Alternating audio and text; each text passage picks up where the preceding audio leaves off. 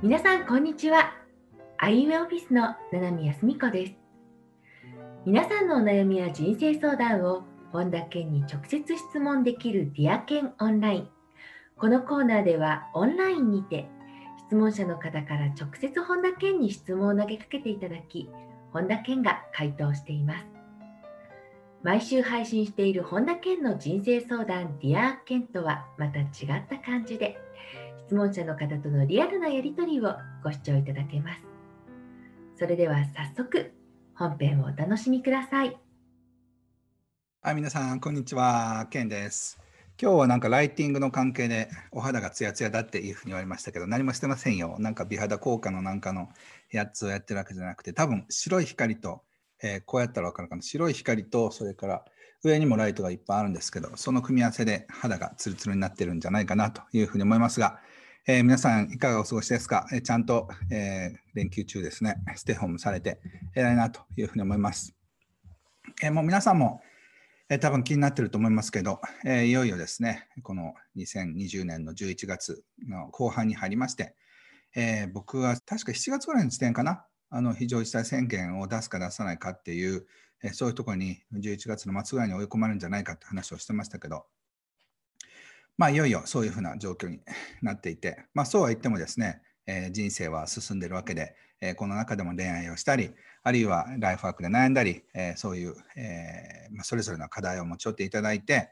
で僕は皆さんにできるだけ分かりやすい形でお話ししようと思ってるので、え多分皆さんが持ち寄った質問というよりも、えー、他の人たちの質問の方が多分役に立つんじゃないかなと思います。だからこれ僕あのいつもイメージしてるのがポットラックパーティーって持ち寄りパーティーだと思うんですよね。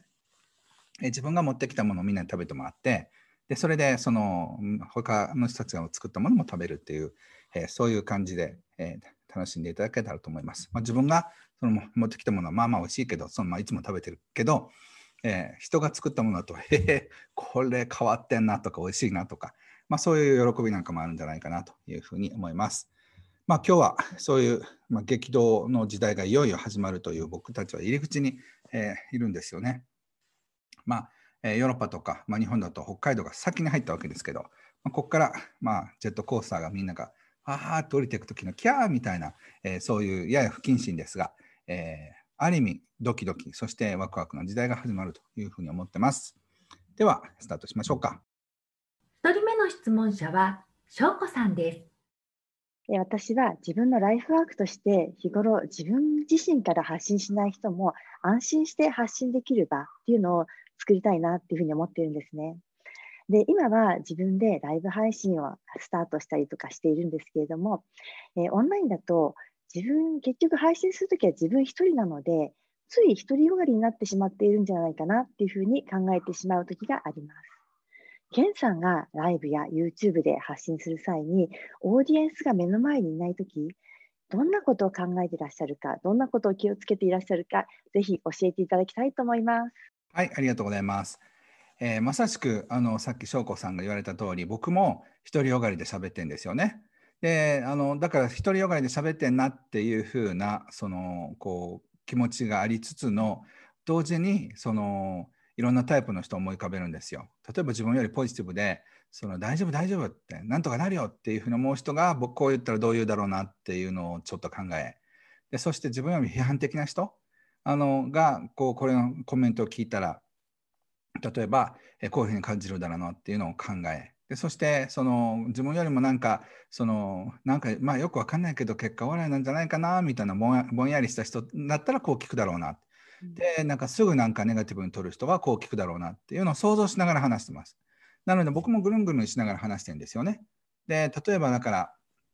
まああコロナもこれで収束するでしょうって言ったとしますよね。そうしたらポジティブな人って、イエーイ、そうだよって思うし、批判的な人はエビデンスはどこにあるんですかっていうふうに突っ込んでくるだろうし、で、あの、ふわっとしてる人は、あ、ケンさんがそういうならそうなのかなみたいに思うかもしれないし、いや、ケンさんそう言うけど、まだまだ世界は大変よっていうふうに思う人もいると。っていうのはそれぞれの感じ方であるわけででそれに対してあやばいなと思ってこっち行ったりあっち行ったりとかっていうのをせずにで自分は淡々とこういうふうに思いますよこういうふうに感じますよっていうのをそれぞれの立場の人たちのことを考えながら話してるんですよね。なので多分そのずっとそうだそうだって思わないかもしれませんけどどっかでああ本当その通りだっていうふうに響くのが、えー、やってくんですよね。だからそういうふうに自分がその例えばゲストの人と2人でやたらとポジティブにそうですよねそうですよね絶対大丈夫ですよねっていくとみんなが置いていかれるんですよ。うん、で例えば手洗いの洗い方でゲストのドクターと僕がすごく厳しくなって「いやそうですよね1分じゃ甘いですよねやっぱり2分ですか?」とかやっぱりその後に、えー、なんかこう殺菌するなんかこう UV みたいなライトを当てて「それで完璧ですよね」とかって言ったらその多分聞いてらっしゃる方はドン引きする、まあ、そういう形でそのいわゆる普通の人だとこう感じるだろうなって何種類かを考えておくと、えー、だいぶ多くの人たちがなるほどなるほどって思ってくるようなものになると思います。はい、わかりました。ありがとうございます。とっても参考になりました。ありがとうございます。はい。二人目の質問者は、クータブさんです。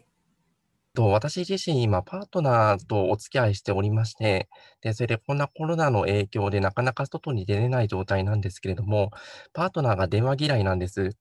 で、そこで愛の育み方ってことで、これからどうやってこの環境の中で、そのパートナーと育んでいければいいのかなっていうところで、ケンさんに何かいいアイデアがあればということで、今日、質問したんですけれども。はいはい、えっと、はい、パートナーの方はお近くにお住まいなんですか？それとも結構遠いんですか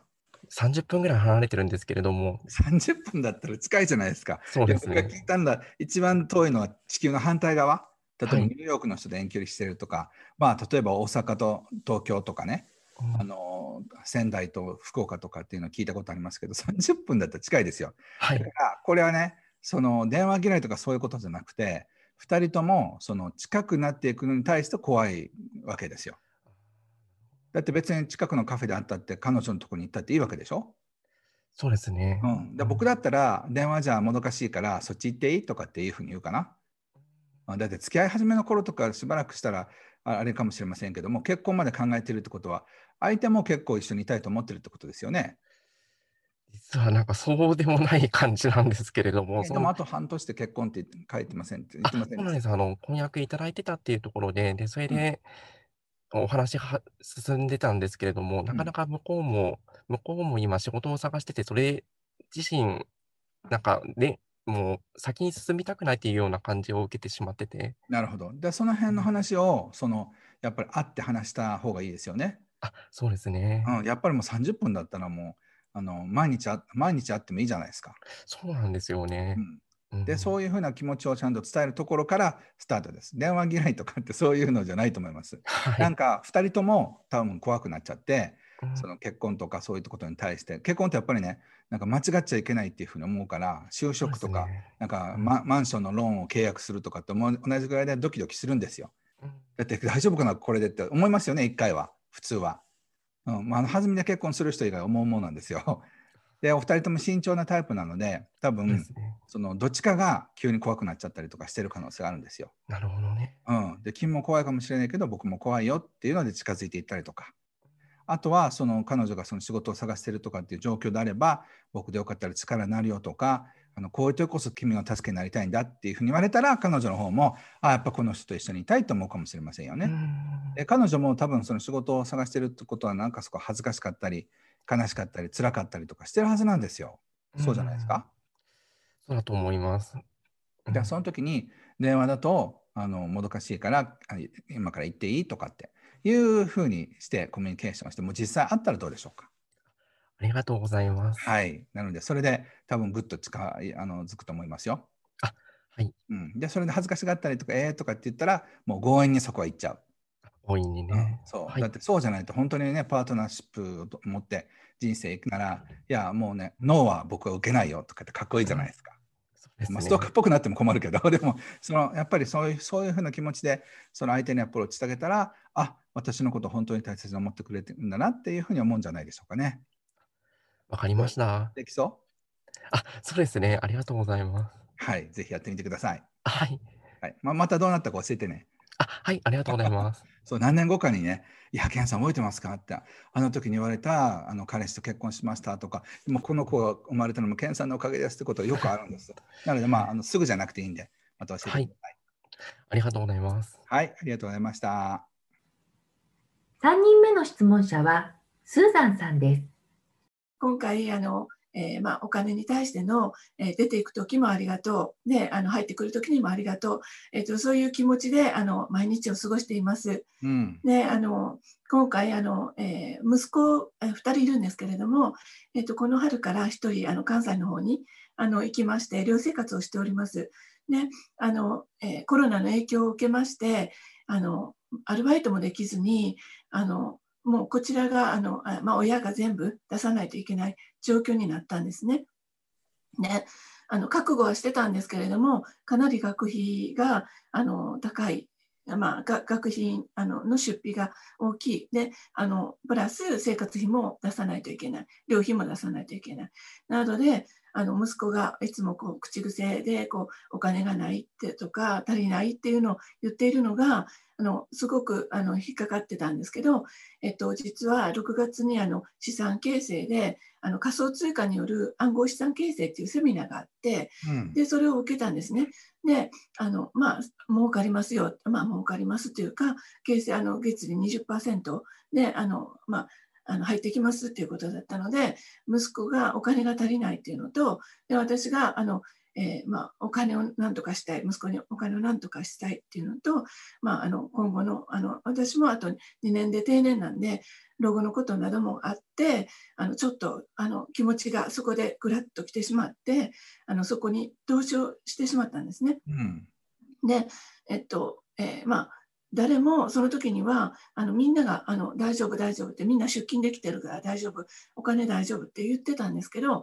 10月になっていきなりその会社があのあのお金を出さなくなってしまって、うん、今社会的にも大きな問題になって週刊誌に取り上げられたり、うん、えっと、もうあの訴訟を起こそうとかいう話になってまして、うん、でも当然私の出金したお金も返ってきませんし息子のその何とかしたろうっていう思いもどうにもできなくてもう自分が情けないやらで私のあの資産あの老後のあの一部も入れてしまったり息子の学費の一部も入れてしまったりでもうどうしようっていうふうにあの思ってる日々なんです。ね、まあ、そういう時はねあの時間の関係で早く行きますけど、はい、もうそれはね、はい、そのこうなくなってしまったお金としてちゃんとさよならを言うんですよ。はい、さよならって。なるほどはい、うん、その代わりあの、今お分かり言うけどあなた必ず誰か連れて帰ってきてねっていうふうに言うんです。あなるほど。はい。なので、今の気持ちがすごく残ってるから、自分の一部が取られたような感じになってるんですよね。そうですね。もう毎日ストレスで。うん、そうそう。だってそれね、お金を失ったようにストレスを感じる必要はないんですよ。はい。なので、この瞬間にそのお金が人だとしてイメージしましょうよ。はい。ね。はい、そのお金にさよならって、あなた送り出すからって。はい、なので、ちゃんと戻ってきてねっていうふうに今送り出してください。はい、私あの1週間あの23日前にあのケンさんとそれでも話ができるんやと思ったらあいいことあったと思って、あの、ね、こういうこともなかったらお話もできなかったかも、うん、そう。でそしてね金運が下がった時ってまた上がる時が来るんですよ。はい、あそうですか、はい、そう。なのであのお金は自分が自分の IQ に応じたお金だったんだなって。あなるほど、ね、自分の IQ を高めたら、またお金って入ってくるわっていうふうに気軽に思うことですよ。あわかりました。はい。なので失ったんじゃなくて投資して、はい、それがまとまってどっかから帰ってくると思ったら楽しくないですか、あもうめちゃくちゃ楽しいです。それ言ったら。じゃあ今イメージしてください。はい、投資したお金の何倍もが別の形で帰ってくるって。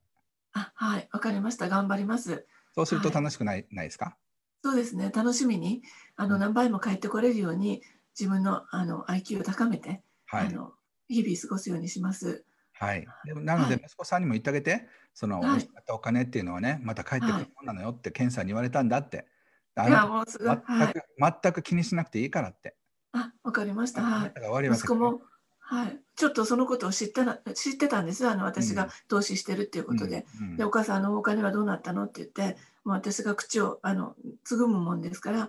やっぱり息子にも心配かけてるかなと思います。はい、はい、息子さんもね解放してあげてください。わ、かりました。ありがとうございました。はい、よかったです。スーザンさんありがとう、はい、ありがとうございます。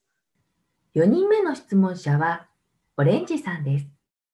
私の質問なんですけども、はいえー、深い人間をどうやって作ればいいのかっていうところで、えー、と今親友って言える友人が、まあ、大学時代の友人1人ぐらいで、まあ、なかなか新しい仲間とかで、まあ、正直に言いますと家族とも、まあ、深い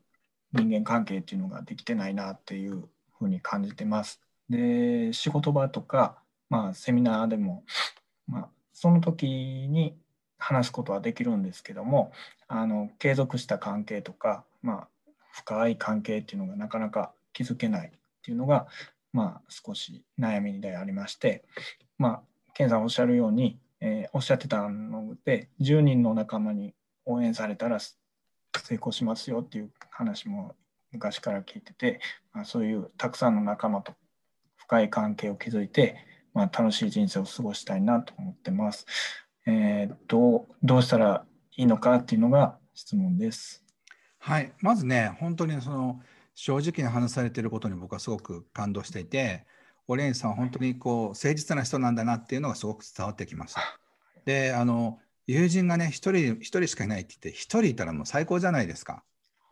一人もいない人たちも結構多いわけですよ。結構その Facebook の友達が3000人いてもね、誰とも深くつながってない人もいるっていうことを考えると、オレンさんは人と深くつながりたい人なんですよ。ね、で例えばだからそのあの人間関係って面白くて別に一緒に暮らしてるだけで愛し愛される関係があると思う人もいればなんか今日あったこと全部話してみたいなことを お互いに聞いたりとかどう感じたの？とか悲しいの？とか苦しいの？とかあのカレーライス美味しかった？まずかった？とかっていうのを全部聞いて初めて深くつながったと思う人がいるんですよ。でその感度がね普通の人とちょっと違うと思うんです。なのでなんか自分の深い部分と相手の深い部分が共鳴し合って初めて人間関係ができたっていうふうに判断するタイプだと思うんですよね。どう思いますか？いや、そう思います。ね、だから普通の人はそんなことどうでもいいんですよ。Facebook いいねするかいいねしてね、OK、親友みたいなね、そういうこと言うんですよ。僕もすごく困ったのは、ある人に、その、この本を親友の本田健さんに捧げますって書かれてて、親友どころか3、4回しか会ったことないんだけどなって思った時に親友の言葉の意味をすごく考えたんですよね。はい、では、4回しか会ったことない人は親友っていうふうに言う人もいるんですよ。でも、オレンさんの場合はそういう関係を親友と呼ばないと思うんですよね。うん、なのでその人間関係を育みたいって思ってらっしゃるってことは相手もそう思ってる人を選ばないとダメだってことなんですよ。これはパートナーシップもそうなんですけど。だって Facebook のいいの教えるだけでベストフレンドって言っちゃうような人とはあんまり付き合っても深さを感じないでしょ？そうだからなんかその一緒にいて何も言葉を話さないんだけど例えば30分とか1時間釣りをして隣でなんかいるだけでなんか心が通うようなそういう友情を求めるといいんじゃないでしょうかね。うん、で相手もそういうふうな友情を求めてる人はきっといるんですよ。うん、なのでその例えばそのセミナーに興味があるんだったらそういうとこに入ってみるとか、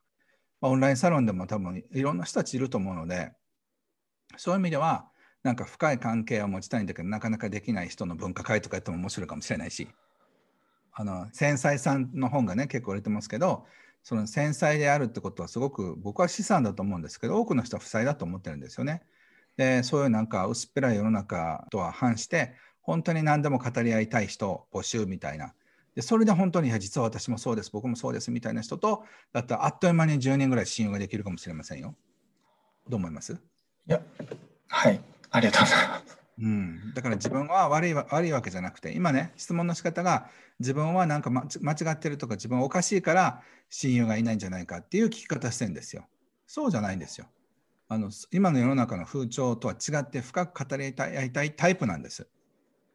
でそういう人たちはいっぱいいます。うん、で、ね、そこまでオレンさんほどそこまで正直にかつオープンに話せないから。だからそういった人たちをサポートしてあげることもあるし、その過程でまた本当に親友と呼べる人たちも出てくるんじゃないですかね。うん、だからそのそういう人を仲間を募集するところから始めたらどうでしょうか。わかりました。ぜひ総分科会やってください。はい。ありがとうございます。はい、ありがとうございました。5人目の質問者はマリコさんです。あの私は今行政書士で、えー、そしてあの事業を起こす方の企業アドバイザーとして活動させていただいているんですが、まあ、その中でもうサポート開始してすぐにこう軌道に乗って、まあ、順調に業績伸ばす方も多くいらっしゃるんですけども、まあ、中にはなかなかうまく進まないっていう方もいらっしゃいましてで私自身もあの起業してなかなかうまくこう事業が進まなかったっていうのがあるのでもう落ち込む気持ちとかすごくよくわかるんですね。でその時ケンさんだったらどういうふうに声をかけてあげるのかまたどういうふうにアドバイスしてあげるのかというのをぜひお聞かせください。はい、ありがとうございます。なんかあれですね、おしゃれすぎる行政書士ですね。全然もう少しさなんか美容とかそういう関係の方だと思いました。ありがとうございます。えっと、まずですね、その起業ってことっていうのは、やっぱり事業を起こすわけだから、その全くゼロから1を作るわけですよね。だから向いてる人と向いてない人もいると思うんですよ。なので単なる憧れだってやっぱ無理なんですよね。はい、なので僕はやっぱりその起業できるかできないかっていうのって資質だと思ってて、はい、誰でも起業できるとは全然思わないんです。でその一つのその、まあ、絶対必要な要素って何ですかって言われたら打たれ強いこと。そうですね、うん、だからなんか八方美人の人とかなんかよく思われたい人とかには向いてないんですよ。うん、なのでなんかこう人付き合いが良くてなんかこういい感じの人って企業の方ね向いてるんじゃないかなと思ってそんな人はねあんま向いてないんです。なぜかというと自分の意思をあのこうこう突き通すってことが難しいから。はい、だから意外とあなた向いてませんよっていうふうに言ってあげるのもいいアドバイスかもしれませんよね。はい、そうですね。うん、っていうのはその全くそのあこの人難しいなとかっていう人っていうのはマリコさんから見てもいませんか？はい、いらっしゃいます。うん、だから企業以外の道もあるかもしれませんよっていうのを言ってあげるっていうのが一つ。はい、でその諦めなかったら道を開けるっていうのは一つなんですけどじゃあ道を開けるまでにその軍資金が持つのかっていう問題もあるじゃないですか。そうですね、うん、だからそういうのも現実的に考えて例えば起業する前にちゃんと準備をしてね半年間で無理だったら1回撤退する。はい、で企業って難しいんですけど、まあ、事業もそうですけど新規事業も。どこで撤退するのかって意外と難しくて、はい、それを最初から設定しておくっていうのも大事だと思います。はい、はい。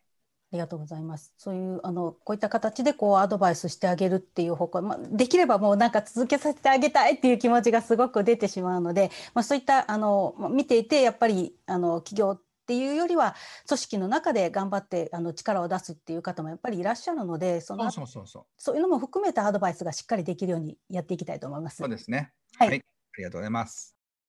6人目の質問者はトミーさんです。ケンさんよろしくお願いします。沖縄のふです。はい、今日はあのネガジの人と仲良くするコミュニケーションを教えてほしくて質問しました。はい、はいはい、私自身も自立なのですごいバッティングしやすい上に例えば特に相手にこう私から好意がある時には余計にこう心が乱されうまく話すことができません。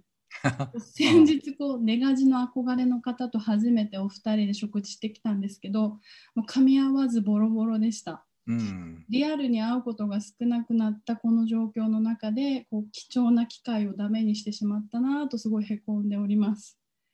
ケンさんから何かこのアドバイスあればお願いしますあのねネガネガジの人って面白くて今さっきボロボロになりましたって言いましたよねでもね、あのしばらくすると相手からメールが返ってきて、すごい楽しかったですって返ってくる可能性もあるんですよ。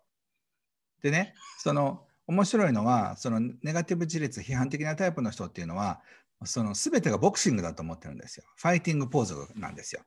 だからデートっぽい話も、そのプレゼンも全部こうファイティングでやっていくタイプなんですね。だからこれができてない、あれができてないって、例えばウェイトレスの人はお茶運んできただけなのに、なんだそのお茶の運び方はみたいな、そういうファイティングポーズを持ってる人なんですよ。だからね、さあ、せーのでやったときに、挨拶しながらファイティングできたりとかすると、それが実は喜びだったりとかするんですよ。で、ネガジ同士のカップルって僕何回も会ったことあるんですけど、あの、はためには喧嘩してるようにしか見えない。お前何やってんだよ、これ。あれどうなったんだよ、あの書類。あんただってどうなってんのよってややばいな、夫婦喧嘩のとこに はまっちゃったみたいな。でも実は全然ラブラブだったりとかするんですよ。だから、そのネガティブ自立の人の愛情表現っていうのは実はすごく歪んでて、例えばね、フランス人の話してて時々そう思うんですけども、これ別に日本語で話してるから、まあギリギリ OK だとして、まあそのフランス人の人ってちょっと歪んでるこうセクシャリティっていうか、相手のことをいじめたりネチネチ君はね、なんか太りすぎだねとか、君はシワだらけだねとかっていじめながらなんかこう盛り上げていくっていう、そういうあの性癖がある人たちが結構いるんですよ。で、そういった人たちにあのすごく面白いのは、相手のことをいじめて、なぶって、なじって、でそして相手が困る姿を見て興奮するみたいな、なんかそういうのがあって、でそういうようなので、なんかお互いネガティブなこと、ね、あなたもお前、どんだけ太ってんだよ、あなたこそデブデブ太ってハゲてとかって言いながら、実は愛情表現だったりとかするんです。ね、でそういうふうなような形の愛情表現のスタイルでいきたいのか、素直に愛してるよ、君こそ素敵だねっていうふうにいきたいのかってことなんですけど、そういうのはね、多分ネガティブ自立の人は気持ち悪いはずなんですよ。どうですか？朝起きて100回愛してるばっかり言われたら。確かになんか嘘くさいなって私も思うと思います。でしょ？そう。だから自分がじゃあ、あの自分よりももっとネガティブ自立の人と会ったらゲッと思うけど自分よりも甘い人見たら嘘くさいと思うんですよ。ああ確かに。そうだからその辺のなんか自分よりもネガティブ自立の人に会ってうわなんかすごく私なんか全然噛み合わないっていうふうに思ってるけど向こうはこんなにね何でも話せる女性は初めてですという思ってるかもしれないんです。なるほど。そうこんなにねなんかいろんなことを批判的になんか建設的に話があの話せる女性は初めてです。今まで普通の女性は退屈だと思ってました。みたいな反応が得るかもしれないんですよね。まあ、だから逆に言うとそのど相手がどういうふうなタイプの人がいいのかっていうのを自分がその選べるんじゃないでしょうか。自分よりもネガティブ自立のタイプなのかそうでないのかによって、まあ、楽しさが違いますよね。うん、これを見極めていくとここそう、ことなんですね。はい。はい。はい。ありがとうございます。ありがとうございます、ケンさん。はい。7人目の質問者は、かおりさんです。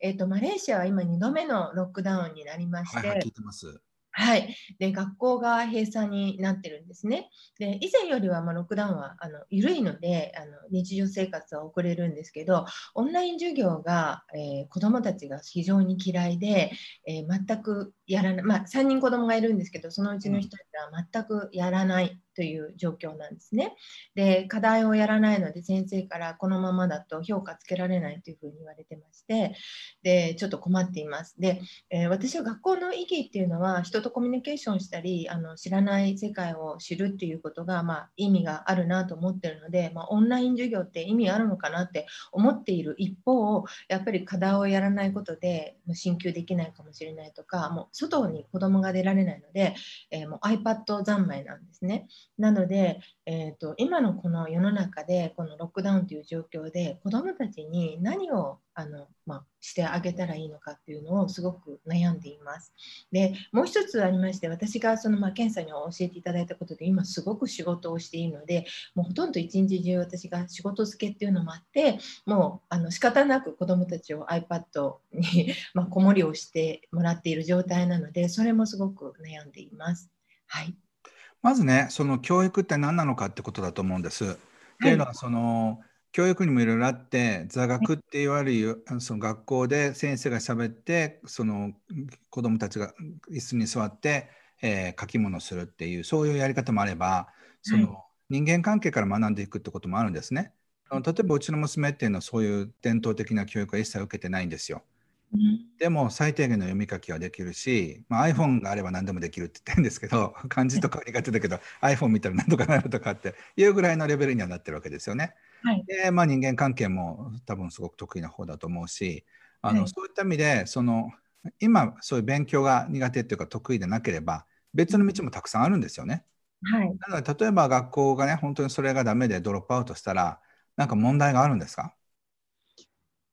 え問題はないです。うん、ひょっとしたら大高校とか大学とかそういうトラディショナルなとこじゃなくて日本とね KL とか行ったり来たりしてらっしゃるんであれば多分言語もね、はい、いろんな言語を話せるようになるだろうし、はい、でそういう意味では異文化で育つっていう珍しい日本人としてものすごく活躍する可能性もありますよね。そうですね、うん、はい、だから今いろんなものは問題だと思ってると思うんですよ。仕事が忙しいとか。でも、もし What if ですよ。もし全てが問題じゃなかったらどうでしょうか？全てが問題じゃなかったら、うん、はカリキュラムとかそういうのじゃない新しい学びの仕方をしてるんですよ。なるほど、はい、僕たちも新しい仕事の仕方生き方をしてるわけですよね。はい、だから全てが新しい体験をしてるわけで、はい、前の、ね、基準から見たらダメですよ0点かもしれない。うん、うん、でも子どもたちはそこからで離脱するっていう選択をしたわけですよね。はい、うん、なので言ってみてください。うちの子供は3人とも大物だって。うちの子供は3人とも大物です。教育にははまらないぐらいスケールがでかい。教育にはまらないぐらいスケールがでかい。うん、何の問題もない。何の問題もない。どういう気分になります？あなんかあの本当にそうだと思います。うん、でそしてね子どもたちが勉強したければ1年 ,1 年留年してまたそこからやり直せばいいじゃないですか。そうですね。うん、その時には あなたがぼーっとして iPad ばっかりやってたから遅れたのよって言ったら、まあしょうがないなって俺が悪いもんねって私が悪いもんねってなるから。でそういう自己責任も負わせるってことも含めて教育じゃないですか。うん、そうですね。うん、でね、多分そんな子いっぱいいると思いますよ。世界中に。だからそういうそういう学校教育から放たれたホームスクーリングみたいになった子どもたちは僕は地球の未来を作ると思ってるんですよ。うんまあ、うちの子供は20年早くそういうことやってるんですけどでもそういった意味ではねあのすごいラッキーっていうものも一つですよね。そうですねあの、うん、確かにおっしゃる通りで私の中でもその学校の在り方に疑問を持ってるっていうのがあるので、うん、うん、本当におっしゃる通りだと思います。はい、でそしてね今起業されてやってらっしゃると思いますけどそれ多分働きすぎてると思うんですよ。はいうん、もっと人に任せてもっとなんかやるっていう知恵も絞ってください。そうですね。はい。それも同時にね。はい。はい、ありがとうございました。ありがとうございました。最後の質問者、ひとしさんにご登場いただきます。今日の質問なんですけども、はい、あの以前ドキュメンタリー映画で誰もが生まれる前に自分の人生をデザインしてきている。いつどのような人と出会い、どのような経験をして、それをどんなふうに感じるのかを味わうために、あの自分の人生を生まれる前に設計してきてるんだっていうのを、え体内記憶とか生まれる前の記憶を持っている子どもたちのインタビューを重ねたドキュメンタリー映画っていうのがあったんですね。でもしその自分の人生が全て自分で仕組んだものだとしたら例えばあの病気になったりとかあの事業や投資で大失敗してしまったりとか大切な人を失ってしまったりっていうこともあの自分で味わうためにわざと仕組んだものなのかなって思ったら、すごくこう、複雑な思いになっちゃったんですね。で、なんか、ケンさんはその自分の人生に起こりうるそういった出会いとかイベントっていうものについてどんなふうに考えているのかっていうことをあの今日聞かせていただきたいなと思っております。よろしくお願いします。はい、はい、ありがとうございます。今日の人はみんな深い質問しますね。あのまあ、僕はこれ一番大好きなテーマでもあるんですけど、その宿命と運命ってことですよね。で宿命っていうのは宿る命で変えられないもの。運命っていうのは運ぶ命っていうことで、まあ、ある意味自分で変えられるものっていうところがあると思うんですね。例えば先天的な病気は変えられないけど後天的にラーメンばっかり食べてタバコばっかりふかしてる人はやっぱりどっか病気になりますよね。だそういった意味では自分がその裁量がある分野もあるんです。でそういうことから考えるとそのやはりある程度変えられないもの親のその職業とか性格とかえー、そういうものは残念ながら僕らは変えることはできませんよね。でその変えられるものと変えられないものの狭間の中で自由意志があるわけですよ。まあ、ということは100%自由意志が少なくとも未来に関してはありますよね。だって例えば誰かとパートナーを探してで出会って結婚するっていう未来もあれば、えー、一人で生きていくっていう未来もあるわけだし、えー、パートナーと結婚してまた離婚するっていう未来も自分たちで作っていくことができるわけですよ。まあ、そういう意味では僕は未来に関しては100%の、え、自由意志があるというふうに思ってます。ただ、えー、今おっしゃったみたいにカメラを引いてみるとその自由意志だってあったのかなどうなのかっていうのは僕はあのアガスティアの葉っていうインドのその聖者が住む町でその何千年前にその人があのどういう人生を生きるのかっていうことを書いてる葉っぱを少なくとも数百人僕の周りの人たちが読みに行って結構正確にお父さんとお母さんの名前から自分の職業からいつ死ぬかまでその正確に記述してあったっていうのをあの読んだっていうのもその事実を見た時にやはりやっぱりそういうその運命っていうのはある程度決まってるんじゃないかというふうに僕は思ってます。ただ、まあ、それがもし決まってたとしてもそのそれは死んだ時点で実はこうだったよって種明かしでほらこういうふうに書いてあったでしょって見せられたとしても自分はどういうふうにこれから生きるのかは100%選択できると思うんです。なので、このコロナの時に、そのどういうふうにその巣ごもりして、何も誰とも会わずにビクビクして過ごすのか、いろんな人たちをサポートしたりとかっていう生きるのか、この2つでも全然選択肢としては違う人生ですよね。まあ、そういう意味では、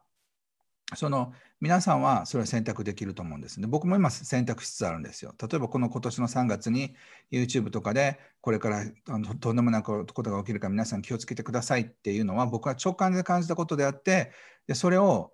変に思われる可能性もありましたよね。でどっちみち僕はもう2月から全てオンラインに変えて八ヶ岳で1年半は少なくとも巣ごもり生活をしなくちゃいけないと思ったのでじゃあそれを他の人たちも言うべきかこっそり黙ってやるべきかってことをちょっと悩んだんです。で1週間ぐらいあれこれあれこれシミュレーションしてやっぱりまあ、その大恥かいてでももし何千人という人たちが救われる可能性があるのであればそれは言うべきじゃないかと思って発信し始めたんですよね。でも考えてみたらあれから700万人ぐらいの人たちがその YouTube とかをご覧になってるわけでそれをやった人生とやらなかった人生だ全く多分違ったと思うんです。そういった意味で未来に関しては皆さんは可能性は開かれてるんです。でそれを、えー、積極的に選ぶ選ばないことも含めて全て自由なんですよ。なので自由意志を与えられてるんですけど結果はひょっとしたら与えられてなかったのかもしれない。でもこれってね映画を見に行くようなもんでその明らかに主人公が死んだりとかひどい目にあったりとかするの分かって承知で見に行くでしょ？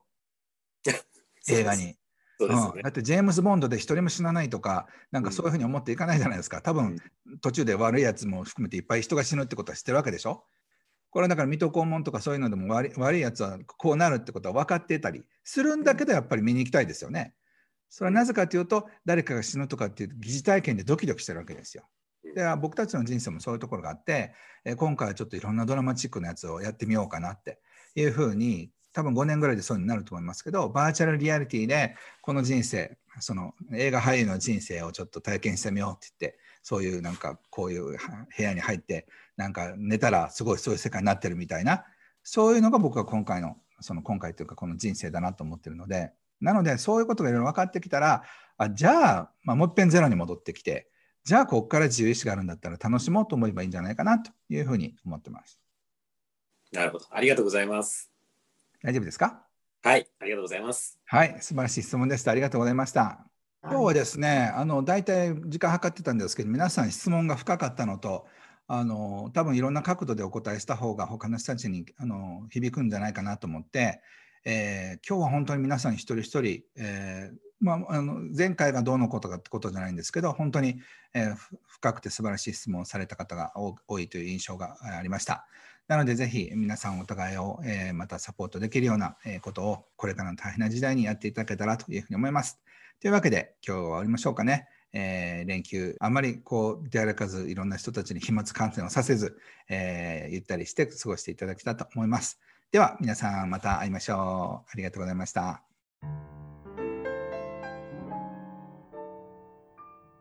今回のディアケンオンラインはいかがでしたでしょうか？ディアケンオンラインは通常のディアケンと同様に YouTube、ヒマラヤアプリ、ポッドキャストで配信を行っております。今、音声のみをご視聴の方で動画でもご覧になりたいという方は、ぜひ本田健の公式 YouTube からもご覧ください。今後も本田健オンラインサロンの皆さんを対象に、オンラインで本田健に直接質問していただけるディアケンオンラインの収録を行っていく予定です。ディアケンオンラインへの参加募集は、本田健オンラインサロンメンバー専用の公式 Facebook グループから行います。毎月980円でご参加いただける本田健オンラインサロンの詳細は、本田健の公式ホームページからご覧いただけます。本田健に直接質問してみたいという方からのご応募をお待ちしております。ご視聴いただきありがとうございました。